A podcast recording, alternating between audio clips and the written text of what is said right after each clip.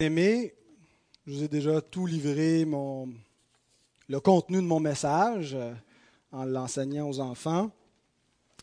Mais en fait, nous allons continuer de voir le trésor réservé aux héritiers d'Abraham qu'on a déjà commencé à voir. Je vous avais parlé que dans la généalogie de Jésus, il y avait des perles, il y avait des trésors spirituels en fait, je vous avais annoncé que nous allions voir six perles.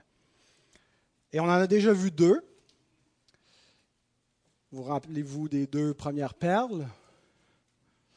D'abord, que le Fils éternel de Dieu a une généalogie. Autrement dit, celui qui est Dieu, qui est l'égal du Père, s'est fait notre frère nous avons dans l'humanité un frère qui est le Fils éternel de Dieu et c'est par lui que nous avons accès à cet héritage éternel.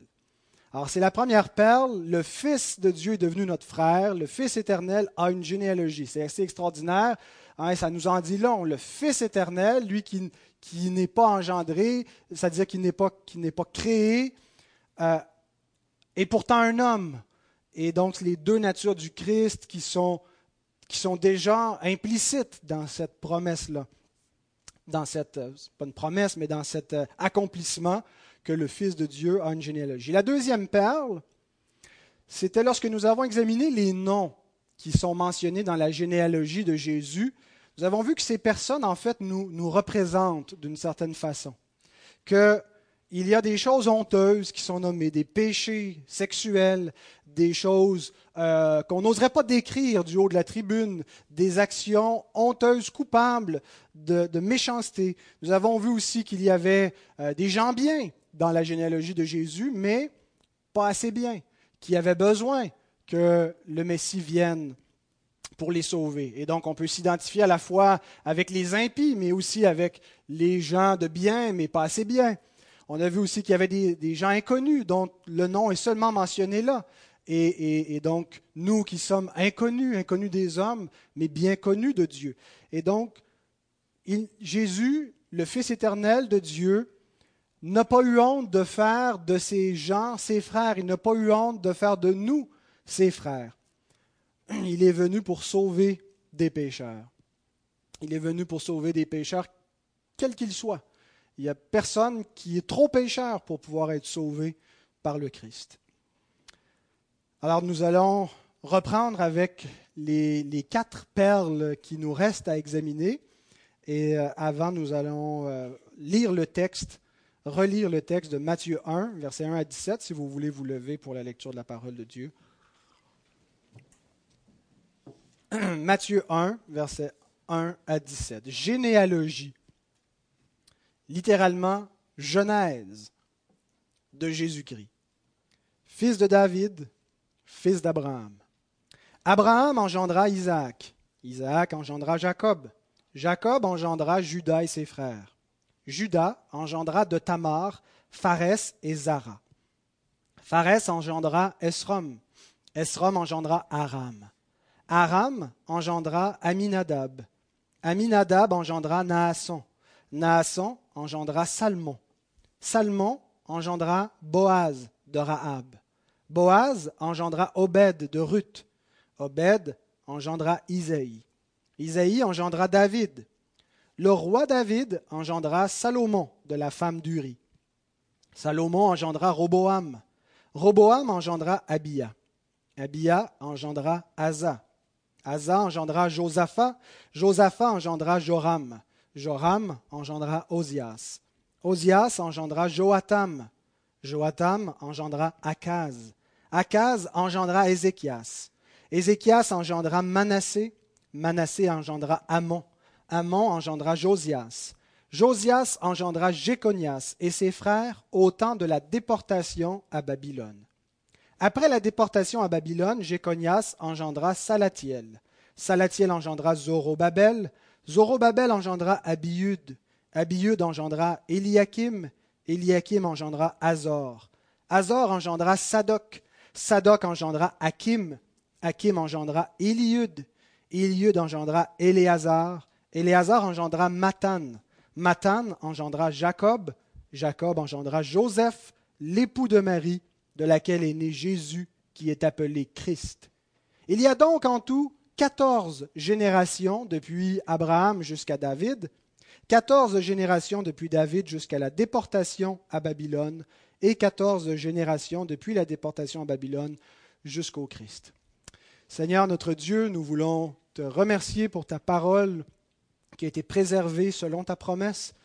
Et Seigneur, tout ce qui est écrit a été écrit pour notre édification.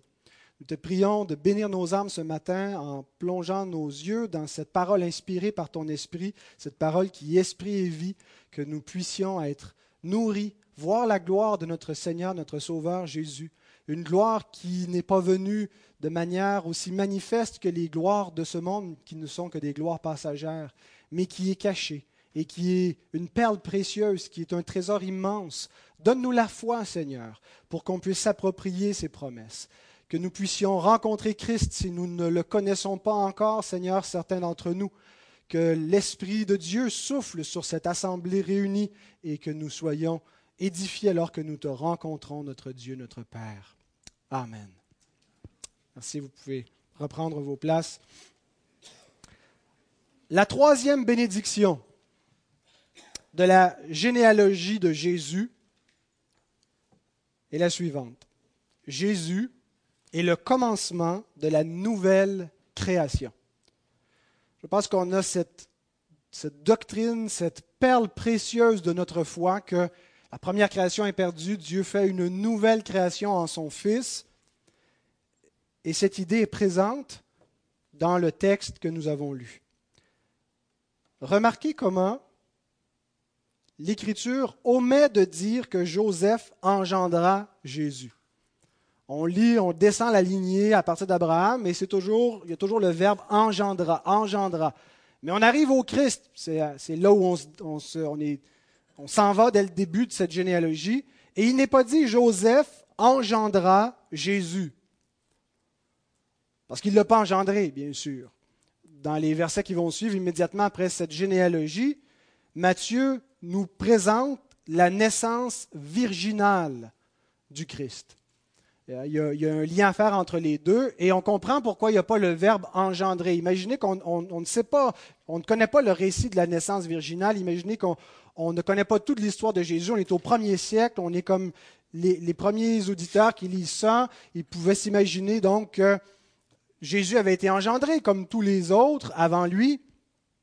Mais donc, l'Écriture n'emploie pas le terme ni dans cette généalogie ni dans l'autre, euh, celle qu'on trouve dans Luc. Euh, il est fils de Joseph par adoption, mais il n'est pas engendré de Joseph. Et c'est parce que le Fils de Dieu est envoyé dans le monde par la naissance virginale. Il naît d'une vierge. Et il s'agit d'une perle précieuse pour notre foi. Et lorsque nous comprenons ce que signifie la naissance virginale, on réalise pourquoi c'est précieux pour nous. Ce que la naissance virginale signifie, c'est que Dieu recommence l'humanité à neuf. Jésus n'est pas un descendant d'Adam.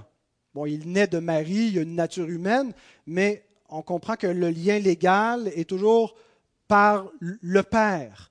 Euh, et, il y, aura quelque chose à dire sur cela vis-à-vis -vis de Joseph dans un instant, mais Jésus est envoyé comme un nouvel Adam, directement du ciel. Il ne vient pas par une génération naturelle, mais il vient par une génération spirituelle, l'Esprit Saint qui sur Marie, hein, souffle sur Marie et crée en elle le, corps de Jésus et donc le Fils de Dieu s'unit donc dans, cette chair et euh, l'incarnation donc commence là et c'est le nouveau commencement pour l'humanité. La nouvelle création débute avec l'incarnation.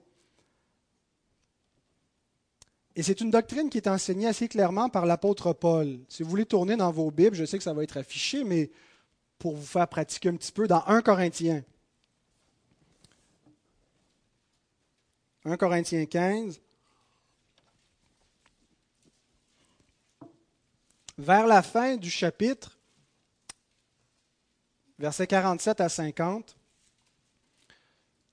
c'est un chapitre où Paul parle de la résurrection, de l'importance de la résurrection, et il montre comment il y a deux humanités finalement. Une première à l'image du premier homme et une deuxième à l'image du deuxième homme. 1 Corinthiens 15, 47 à 50. Le premier homme tiré de la terre est terrestre. Le second homme est du ciel. Il est directement envoyé d'en haut. Tel est le terrestre, tels sont aussi les terrestres. Et tel est le céleste, tels sont aussi les célestes. Autrement dit, tel était Adam, tels sont ceux qui descendent d'Adam. Tel est le Christ, tels sont ceux qui sont au Christ, qui sont d'une certaine façon sa postérité, qui sont à lui par la foi. Et de même que nous avons porté l'image du terrestre, nous porterons aussi l'image du céleste. Ce que je dis, frère, c'est que la chair et le sang ne peuvent hériter le royaume de Dieu et que la corruption n'hérite pas l'incorruptibilité. Ce que je dis, frère, c'est que vous devez obtenir une nouvelle nature incorruptible à l'image du Christ incorruptible qui a été directement envoyé du ciel pour recommencer l'humanité. Jésus est le deuxième Adam. C'est ce qui nous est dit dans le texte qu'on vient de lire. Le second homme, le second Adam. Il est aussi le dernier Adam. C'est ce que nous lisons dans, ce même chapitre. Euh, ailleurs, Paul l'appelle le dernier Adam le dernier à être le chef de l'humanité. Il n'y aura pas d'autre Adam après lui. Il n'y aura pas d'autre pour recommencer l'humanité parce qu'elle ne sera plus jamais perdue. Garantie, scellée dans le Christ. Donc il est le dernier Adam. Et Matthieu affirme tout cela, fait référence à cette perle, à ce recommencement de l'humanité dans le Christ, en incorporant la naissance virginale à la généalogie de Jésus, en ne mentionnant pas Joseph engendra Jésus, mais Joseph de l'époux de Marie, de laquelle est né le Christ. Donc, il y a clairement ici une, euh, une affirmation de la naissance virginale qui est le recommencement de l'humanité. Mais aussi cette perle, on la voit au verset 1. Verset 1, nous lisons dans Matthieu 1, livre de la généalogie de Jésus-Christ. C'est la traduction la plus littérale du verset 1 qu'on trouve dans, la version Darby. Le mot généalogie, c'est le mot Genesis, qui est donné en, en anglais Genesis, Genèse en français. Alors, l'évangile de Matthieu s'ouvre ainsi, comme une deuxième Genèse. Et il nous présente un deuxième Adam. On a l'idée donc d'une nouvelle création, d'un recommencement dans le Christ. Jésus est l'alpha et l'oméga. Hein, c'est ce que l'Apocalypse nous dit de lui, le commencement et la fin. Euh, il, est, il, est, au commencement, les, les cieux ont été créés par lui, par la parole de Dieu. Il est la parole mais il est aussi ce recommencement, cette nouvelle création. Les nouveaux cieux, la nouvelle terre commencent avec l'incarnation du Fils. Euh, et en lui, nous devenons une nouvelle créature. Nous obtenons une nouvelle nature qui demeure une nature humaine, mais une nature humaine recréée dans le Christ et dans ce qu'il va faire. Bien sûr, c'est pas, tout ne se limite pas à l'incarnation. Il fallait que il y a sa mort et sa résurrection, mais tout commence dans l'histoire avec le Fils, le deuxième homme envoyé du ciel pour recréer, pour refaire l'humanité. Joseph n'a pas engendré Jésus. Néanmoins, il est le père adoptif de Jésus. Et on voit donc dans les versets qui vont suivre notre, la généalogie où Joseph est en train d'évaluer s'il va. En fait, il songe à répudier Marie parce qu'elle est enceinte. Il ne pense pas que c'est une naissance miraculeuse. c'est pas lui le père, c'est un homme de bien, euh, donc il l'a pas mise enceinte, ça vient de quelqu'un d'autre. Elle est adultère, il veut la diffamer. Pas la diffamer, pardon, mais la répudier sans la diffamer, sans euh, outrager sa réputation. Donc il veut le faire secrètement, discrètement. Et c'est là où le Seigneur intervient et lui parle dans une vision et lui dit, ne crains pas de prendre Marie pour femme, l'enfant qu'elle porte a été conçu par le Saint-Esprit. Et donc le fait que Joseph reste avec Marie, c'est qu'il accepte Jésus comme son enfant. Il accepte de devenir le père adoptif et il est effectivement légalement le père de Jésus. Il n'est pas euh, donc il y a une bénédiction au fait que Joseph n'est pas le père de Jésus, c'est le, fait qu'il Jésus est le deuxième Adam, c'est une naissance virginale, il est directement envoyé d'en haut, le salut ne vient pas de l'homme, Dieu n'a pas besoin de l'homme, il, il, envoie directement son fils, il donne son fils au monde. Mais il y a aussi une bénédiction au fait que Joseph est le père adoptif, le père légal de Jésus. Et cette bénédiction, c'est que Joseph est un fils de David. Et c'est par Joseph que Jésus a légalement le droit au trône de David. Bon, Jésus est descendant de David par Marie également, d'après ce qu'on croit dans la généalogie de Luc, mais c'est le Père qui tient le droit légal pour le trône de David. Joseph est le fils de David. Même si sa famille est complètement écartée de la royauté, ça ne fait rien aux yeux de Dieu. Dieu a fait une promesse à David, qui ferait asseoir un de ses descendants sur son trône. Le trône de David est inexistant à ce moment-là en Israël, mais dans la généalogie, c'est la, quatrième bénédiction, le trône de David est restauré par la généalogie de Jésus.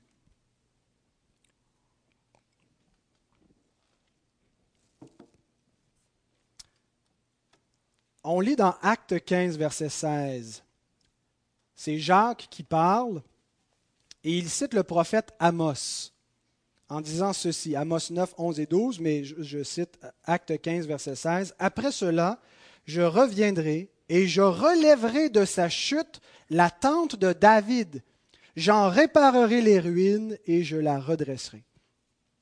Alors Jacques comprend que dans les événements qui viennent de se produire avec Jésus qui est venu, qui a eu un ministère public, qui a fini crucifié, mais qui a été relevé d'entre les morts et qui est maintenant la droite de Dieu et qui règne, et, que les hommes, toutes les nations sont appelées sous son royaume, sous sa gouverne, à se convertir à lui, est accompli dans tous ces événements les promesses de l'Ancien Testament, et celle-ci spécifiquement, que Dieu allait relever la tente de David. La tente de David, c'est la maison de David, la lignée davidique. Qu'est-ce qui est arrivé avec cette tente, avec cette famille, avec cette, maison? Bien, au moment où le Christ naît, le, trône de David est perdu. La lignée est conservée, il y a encore des descendants, la lignée n'est pas éteinte. Il y a eu des fils successivement, génération après génération, mais ils ne sont plus sur le trône. Ce n'est plus la dynastie davidique qui règne. Et donc, l'Écriture annonçait par la, bouche d'Amos que Dieu relèverait la tente de David. Et Matthieu nous montre que dans la généalogie de Jésus, ce qu'on voit finalement, c'est la restauration du trône de David. Et il organise la généalogie pour qu'on comprenne ça. D'ailleurs, on, voit bien au verset 17, si on relit, qu'il a organisé et, on sait qu'il a fait des sauts, on sait qu'il ne met pas tous les noms. Il organise en groupe de, de 14. Il y a donc en tout 14 générations depuis Abraham jusqu'à David, 14 générations depuis David jusqu'à la déportation à Babylone, et 14 générations depuis la déportation à Babylone jusqu'au Christ. Bon, il y a, probablement quelque chose de symbolique dans 14, 14, 14, l'idée d'une plénitude, mais je ne veux pas vraiment élaborer parce que quand on fait de la numérologie en chair, généralement, ça, peut devenir un peu distrayant. Et, euh, mais je ne pense pas que ça soit juste euh, euh, fortuitement qu'il est organisé en trois groupes de 14. Mais s'il y a une chose qu'on peut, qu'on peut dire, c'est que ces trois groupes de 14 ont rapport avec David avec la lignée de David. au verset 1, on lit généalogie de Jésus-Christ, fils de David, fils d'Abraham. Il ne dit pas fils d'Abraham, fils de David, mais fils de David, fils d'Abraham. C'est anachronique. David, historiquement, est après Abraham. Donc, s'il prend les choses dans l'ordre normal, dans l'ordre naturel, comme il le fait tout de suite après, on devrait commencer fils d'Abraham, ensuite fils de David. Pourquoi est-ce qu'il met David en premier? Eh C'est qu'il veut nous montrer que celui qui veut nous présenter, c'est le roi qui était attendu, c'est le fils de David promis. Et il organise le reste de la généalogie en trois groupes qui ont tous un lien avec la lignée davidique. Le premier groupe nous montre l'origine du trône de David, d'Abraham à David. On voit donc l'origine du trône de David. Le deuxième groupe nous montre le déclin du trône de David. Dès Salomon, le royaume, tout de suite après Salomon, va être divisé en deux, mais même Salomon qui, vers la fin de sa vie, prend une, voie, dangereuse vers des dieux, en, amalgamant en Israël euh, des, cultes à des dieux étrangers. Et donc, ses fils, euh, après lui, en raison de, sa mauvaise conduite, Dieu ne le fait pas arriver pendant la vie de Salomon à cause de, des promesses qu'il a faites concernant son fils. Euh, Salomon, qui pointait vers quelque chose de plus grand que lui. Mais euh, après Salomon, on voit donc déjà Israël qui est divisé et le déclin progressif, tranquillement, euh, d'un roi à l'autre vers la déportation. Il y a des rois qui vont être plus fidèles, qui vont redresser, mais en bout de ligne, le jugement vient sur la maison de David et ses descendants finissent en exil. Le trône est perdu. Et c'est la fin. Il n'y a plus de roi davidique après la déportation. Et donc, le, troisième groupe de 14, c'est l'éclipse de la lignée davidique, la chute complète de la tente de David. Mais avec cette promesse d'Amos, que Dieu relèverait la tente de David. Et donc, Matthieu nous montre comment Dieu relève la tente de David, et ce n'est pas en employant la, monarchie au temps de Jésus. Jésus ne vient pas comme un roi comme les autres. Il est véritablement le roi promis qui va venir, mais pourtant son règne ne ressemble pas à aucun des rois qui l'ont précédé. Ils attendaient vraiment que les choses allaient se faire typiquement comme ça s'était passé. On a un roi à Jérusalem, dans la famille de David, euh, qui va unifier la nation, qui va nous libérer de nos ennemis. Matthieu montre que Jésus est vraiment le descendant de David promis, vraiment le roi attendu, mais pourtant son règne ne vient pas à Jérusalem, ne se passe pas sur le, trône politique de l'époque. Il y a un détail important euh, qu'on voit dans la généalogie, c'est que Matthieu compte deux fois Jéconias. Si, on, croit que l'Écriture est inspirée, qu'elle est infaillible, elle nous dit qu'il y a donc 14 génération d'Abraham à David, 14 de David à la déportation et 14 de la déportation au Christ. La seule façon d'en avoir 14 de la déportation au Christ, il faut compter à nouveau Jéconias, qu'on a déjà compté dans le deuxième groupe. Alors certains vont dire, vous voyez, il y a une erreur. Hein, finalement, Matthieu s'est trompé, il y en a 14, 14, 13. Et donc, l'Écriture n'est pas vraiment infaillible, ou euh, ça, c'est ceux qui attaquent l'Écriture. Mais nous croyons que Dieu est plus sage que ça. Et que si il faut compter deux fois Jéconias pour arriver à 14, bien, il y a sûrement une raison, une raison biblique. Et voici la raison. Le Saint-Esprit nous montre que la lignée davidique meurt avec Jéconias. C'est, c'est lui le roi au temps de la déportation, et cette lignée meurt. Mais elle ressuscite.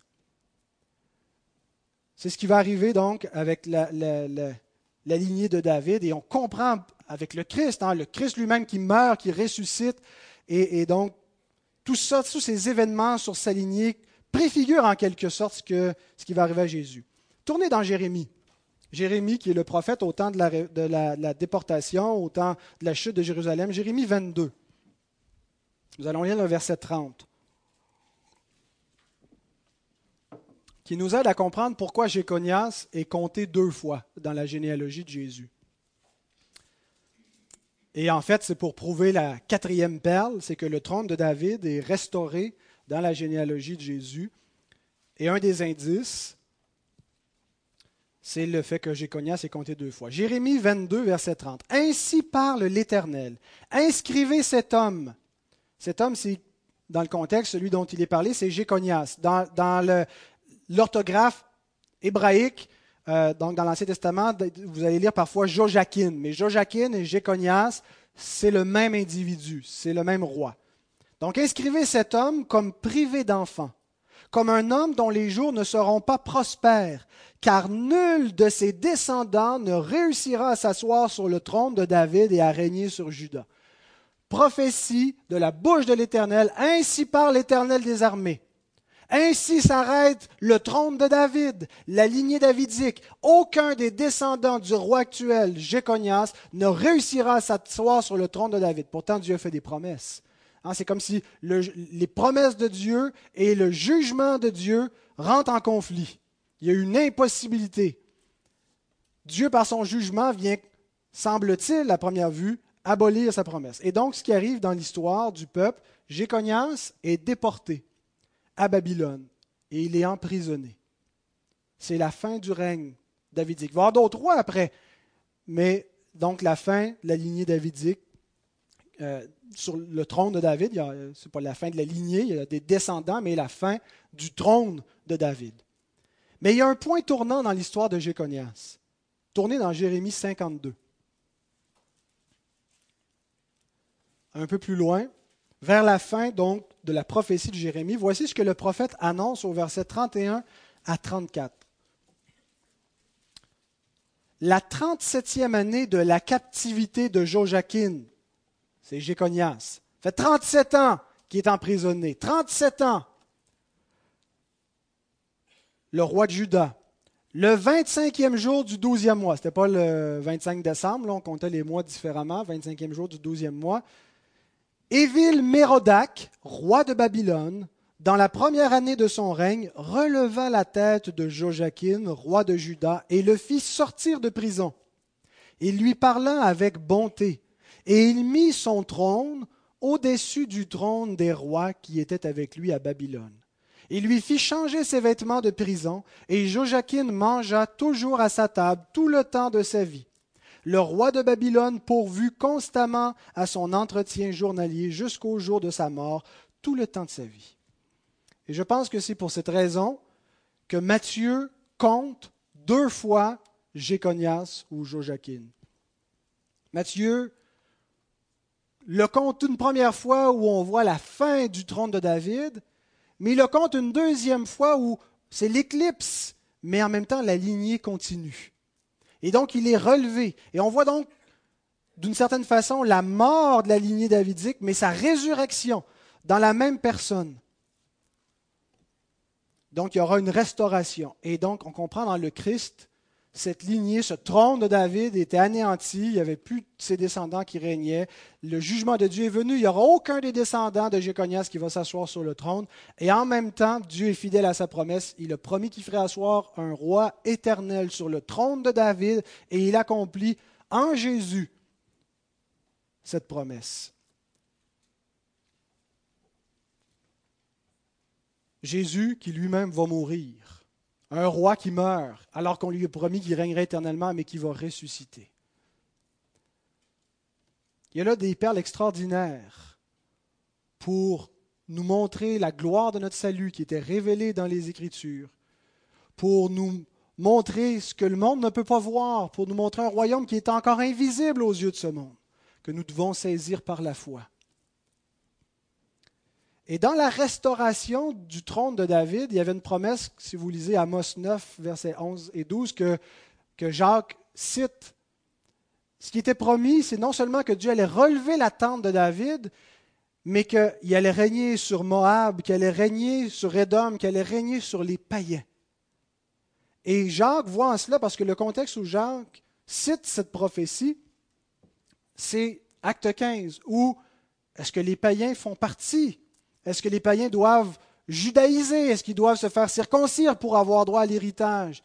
Et donc, Jacques cite ça en disant, les païens font partie du royaume de Dieu. Ils n'ont pas besoin de devenir juifs et de garder un joug qui était temporaire euh, une loi qui était temporaire, il y a des lois qui n'étaient pas temporaires, mais ils font partie du royaume et, le trône de David est établi sur eux selon les promesses qui avaient été faites, que la tente de David serait relevée, que le roi davidique régnerait, et c'est maintenant. Et nous faisons partie. Et c'est la cinquième perle, la cinquième bénédiction par Christ nous sommes la postérité d'Abraham, nous païens, nous gentils, nous qui faisions partie des nations, qui n'avions pas d'espérance. Euh, Dieu n'avait pas parlé à nos pères, nos pères servaient des dieux étrangers, nos ancêtres, et servaient des dieux qui n'étaient pas Dieu. Les promesses faites à Abraham se sont étendues jusqu'à nous et nous en sommes devenus les héritiers. Au début, le premier message, je vous ai demandé en commençant si vous connaissiez vos origines si vous connaissez votre arbre généalogique, d'où vous venez? Et on a dit que ce n'était pas vraiment important de savoir exactement d'où on vient, c'est vrai. Mais en fait, il y a quelque chose qui est extrêmement important, c'est de pouvoir être connecté avec Abraham. Imaginez un monde qui ne fait pas partie du monde actuel un monde qui appartient, qui a été offert à un homme, qui est un roi, qui est un prince devant Dieu. Un monde où il n'y a pas de péché. Un monde où il y a la vie éternelle. Un monde qui est le paradis. Un monde qui va venir. Et pour avoir un droit de cité dans ce monde, dans ce royaume à venir, il faut être un descendant de ce prince à qui Dieu a fait la promesse. Eh bien, c'est ça que Dieu fait avec Abraham. Dieu fait alliance avec Abraham. Il lui a donné une terre. Mais tout ça est en quelque sorte une parabole, est une typologie, est une figure d'une réalité plus grande. Et, et, je reviendrai, si Dieu le permet, dans un prochain message sur le fils d'Abraham, qui nous est dit au verset 1, donc l'alliance avec Abraham. Mais pour l'instant, Dieu a fait cette promesse à Abraham et à sa postérité, que toutes les familles de la terre seraient bénies en Abraham et en sa postérité. Il a fait des promesses donc. Et ce que Dieu a promis finalement, c'est de lui donner la terre en héritage. L'Épître aux Hébreux nous dit qu'Abraham attendait une cité, il l'a vu et salué de loin, que même ses héritiers qui ont obtenu la terre promise n'ont pas obtenu le repos promis, sont pas entrés dans le repos que Dieu promis. Donc tout ça n'était pas encore la réalité, qu'elle demeurait devant eux, et qu'elle est venue, mais encore elle demeure devant nous. Alors c'est pour ça que les Juifs étaient si fiers d'être la postérité d'Abraham. En fait, ils avaient compris quelque chose. Il avait compris que c'est extrêmement précieux d'être les fils et les filles d'Abraham parce que Dieu a fait des promesses à Abraham. Et Dieu ne ment point, Dieu est fidèle à ses promesses. Et peu importe ce qu'était exactement, est-ce que c'était juste la terre de Canaan ou est-ce que c'était plus grand que ça, Dieu a promis quelque chose et on est les héritiers parce qu'on est les enfants d'Abraham. Mais Jean-Baptiste va aller leur dire, on va le voir dans plusieurs semaines, ne vous glorifiez pas en pensant on est les fils d'Abraham. Être les fils d'Abraham, c'est autre chose. Et ce n'est pas une descendance physique, c'est une descendance spirituelle. Oui, il y a une descendance physique Abraham qui avait un but, qui était là temporairement, mais la véritable descendance d'Abraham, qui reçoit les véritables promesses célestes et éternelles, c'est sa descendance spirituelle.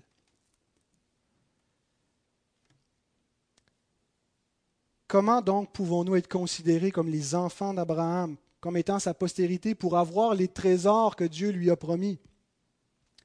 Galates, chapitre 3, versets 26 à 29. Car vous êtes tous fils de Dieu par la foi en Jésus-Christ, vous tous qui avez été baptisés en Christ, vous avez revêtu Christ. Il n'y a plus ni juif, ni grec, ni esclave, ni libre, il n'y a plus ni homme, ni femme, car tous vous êtes un en Jésus-Christ.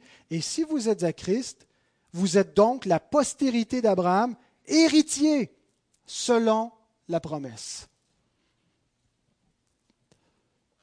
Donc ces, distinctions ethnique, externe, sociologique, générique, homme, femme, ne s'applique pas pour avoir un statut dans le royaume qui a été promis à Abraham. Dans le royaume éternel, le royaume qu'Abraham a vu et salué de loin, le royaume dont Dieu lui-même est l'architecte, que ce ne sera pas l'homme qui va bâtir, mais c'est Dieu par son Fils. C'est en étant uni avec le Christ. En étant uni avec le Christ, on devient les héritiers d'Abraham, ceux qui obtiennent les promesses faites à Abraham. Et cette bénédiction, donc, n'est pas exclusive aux descendants physiques d'Abraham, elle a toujours inclus des païens, des gentils. Et on le voit dans la lignée de Jésus.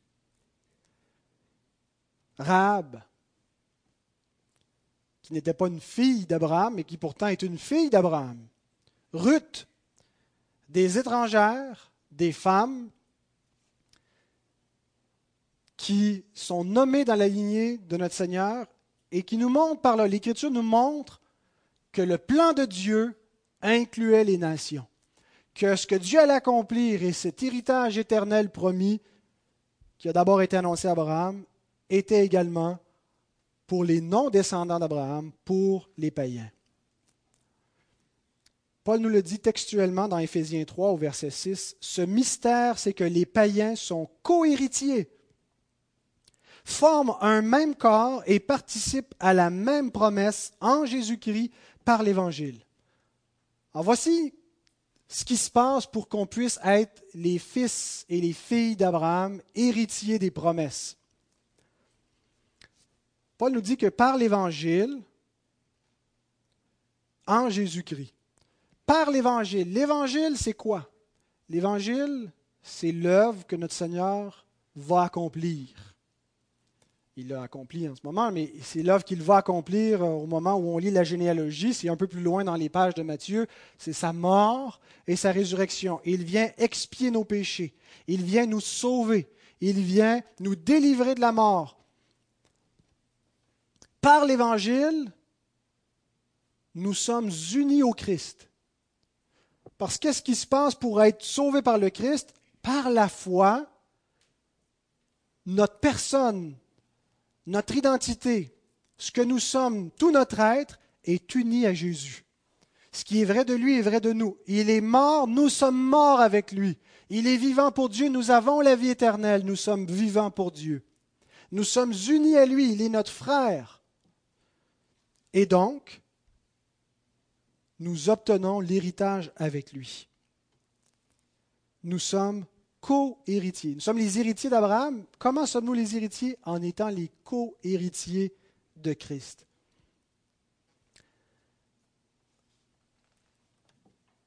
Il y a euh, une différence entre un héritier et un co-héritier. J'ai quatre enfants et j'espère mourir avant eux et pouvoir préparer mon testament et sur mon testament leur léguer euh, mes biens et ce qui me restera si je n'ai pas tout brûlé avant ma mort, comme mon père nous menace parfois de faire. pas, pas, pas, brûler la maison, mais c'est-à-dire profiter, il ne restera plus rien. Euh, et donc, on peut faire de nos enfants des héritiers ou des co-héritiers. Des héritiers, c'est que je distribue individuellement des portions à chacun qui sont différentes. Mais si j'en fais des co-héritiers, c'est que tout ce que j'ai est à eux tous ensemble. Eh bien, c'est comme ça que nous sommes les héritiers d'Abraham, c'est parce que nous sommes les co-héritiers de Christ. Ce que Christ a reçu est à nous, parce qu'on est ses co-héritiers. Galates 3,16. Or, les promesses ont été faites à Abraham et à sa postérité. Il n'est pas dit et aux postérités, comme s'il s'agissait de plusieurs, mais en tant qu'il s'agit d'une seule, et à ta postérité, c'est-à-dire à Christ. Christ, c'est la postérité d'Abraham. Dieu a fait les promesses à Abraham et à sa postérité. Dieu a promis, tout ce que Dieu a promis à Abraham, qui est finalement un royaume éternel, il l'a promis à Abraham et à Christ, la postérité au singulier d'Abraham. Mais pour qu'il l'obtienne, il devait accomplir quelque chose. La postérité d'Abraham devait faire quelque chose. On le voit par l'alliance subséquente que la postérité d'Abraham devait souffrir, devait accomplir la loi, devait garder. Et donc le Christ a fait tout ça. Et il a donc obtenu les promesses qui lui étaient faites s'il accomplissait ce que Dieu avait annoncé d'avance. Et donc, il devient l'héritier d'Abraham, l'héritier du royaume éternel. Et nous, parce que nous sommes unis à Jésus, nous sommes les co-héritiers. Et c'est comme ça, donc, que nous obtenons les promesses faites à Abraham et à sa postérité. Pourquoi sommes-nous héritiers, nous, tandis que d'autres ne le sont pas? Pourquoi ce ne sont pas tous les hommes qui sont les héritiers d'Abraham, les co-héritiers de Christ? Amen. Et la cause plus fondamentale de la foi que nous avons, c'est l'élection de la grâce. Et cette sixième bénédiction nous est présentée aussi dans la généalogie de Christ. L'élection de la grâce, c'est notre dernière perle. Au verset 3, Judas engendra de Tamar Pharès et Zara. Pharès engendra Esrom, Esrom engendra Aram. Pourquoi est-ce que Matthieu mentionne Zara? S'il n'est pas dans la lignée du Christ Pourquoi est-ce qu'il ne dit pas Judas engendra de Tamar Pharès, Pharès engendra Esrom? Pourquoi est-ce qu'il dit il engendra de Tamar Pharès et Zara? Mais Zara, il n'est pas important, il n'est pas dans la lignée, c'est le frère jumeau, euh, il est sorti presque en même temps. Vous rappelez-vous des circonstances dans lesquelles euh, Pharès et Zara sont nés? Ce qu'on voit dans ces circonstances-là, c'est cette sixième perle, l'élection de la grâce. Genèse, si vous voulez tourner. 38.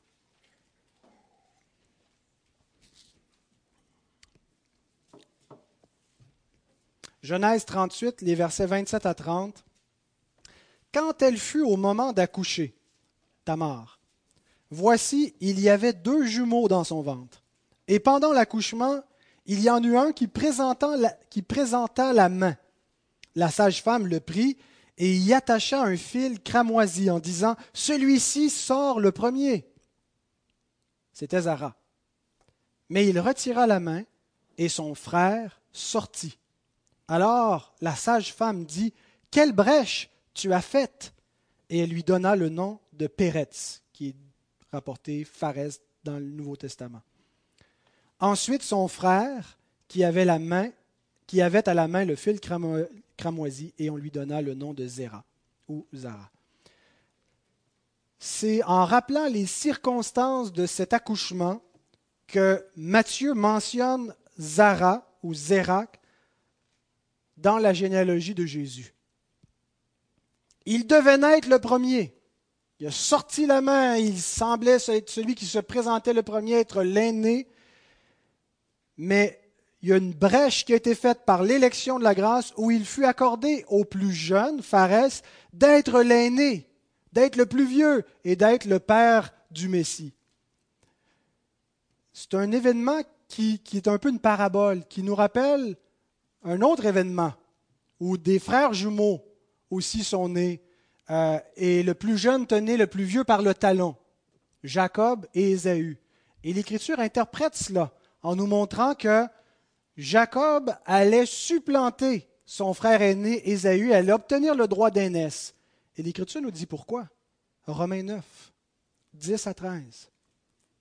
Et de plus, il fut ainsi, il en fut ainsi de Rebecca qui conçut du seul Isaac notre père, car quoique les enfants ne fussent pas encore nés, et qu'ils n'eussent fait ni bien ni mal, afin que le dessein d'élection de Dieu subsistât sans dépendre des œuvres, et par la seule volonté de celui qui appelle, il fut dit à Rebecca, l'aîné sera assujetti au plus jeune, selon qu'il est écrit, j'ai aimé Jacob et j'ai haï Ésaü.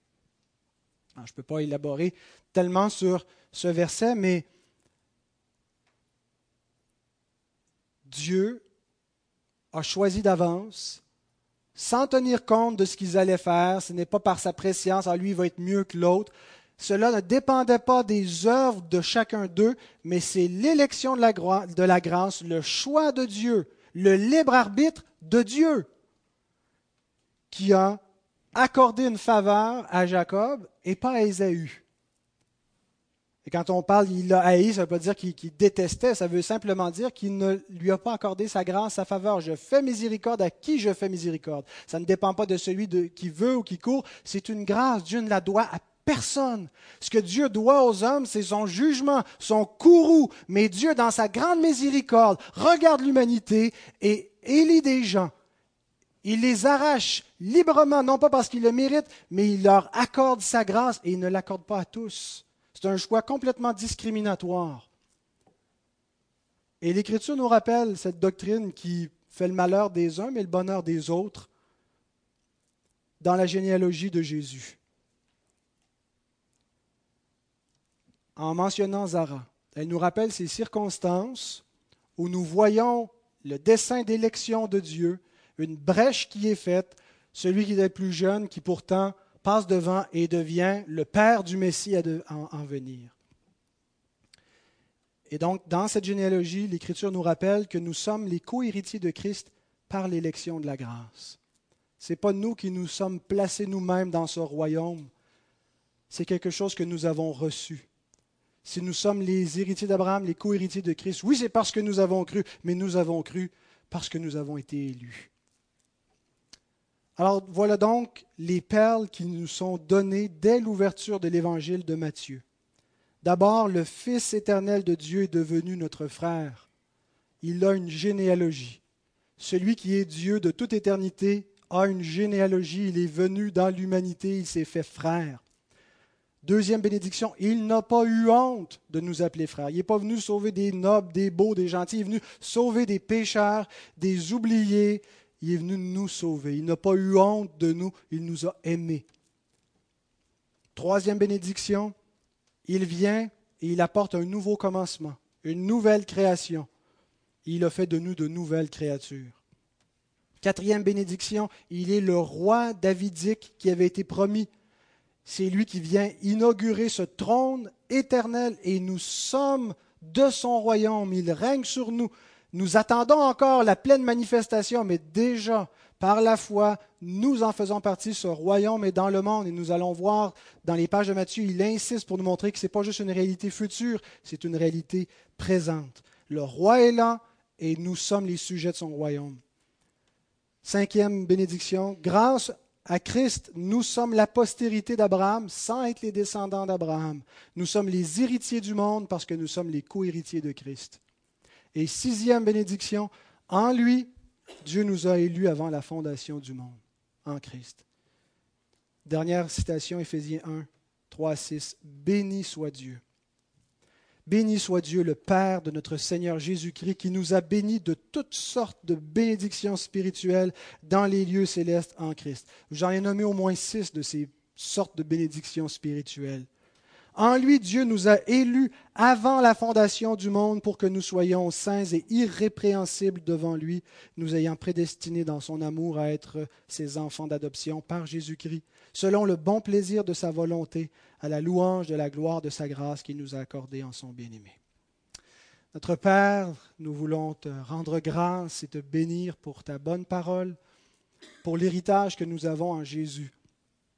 Aide-nous à nous attacher solidement, fermement à ces choses que nous avons entendues, de peur que nous soyons entraînés loin d'elles, Seigneur.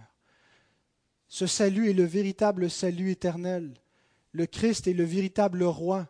Il a dit lui-même qu'il y avait, par sa présence, plus grand que Salomon. Et les gens riaient, ne comprenaient pas, mais Seigneur, nous voyons combien la gloire est plus grande que la gloire dans le royaume de Salomon lorsque nous voyons ces perles et ces bénédictions en ton Fils, et que nous sommes par lui tes héritiers. Merci Seigneur pour ce trésor immense. Aide-nous à le valoriser plus que l'argent de ce monde, plus que les plaisirs passagers de la terre, mais que Christ soit notre trésor le plus précieux et que déjà par notre vie nous, nous manifestions, que nous soyons, Seigneur, des évangélistes simplement par notre reconnaissance et notre façon d'habiter maintenant ton royaume. Béni sois-tu notre Dieu. Amen.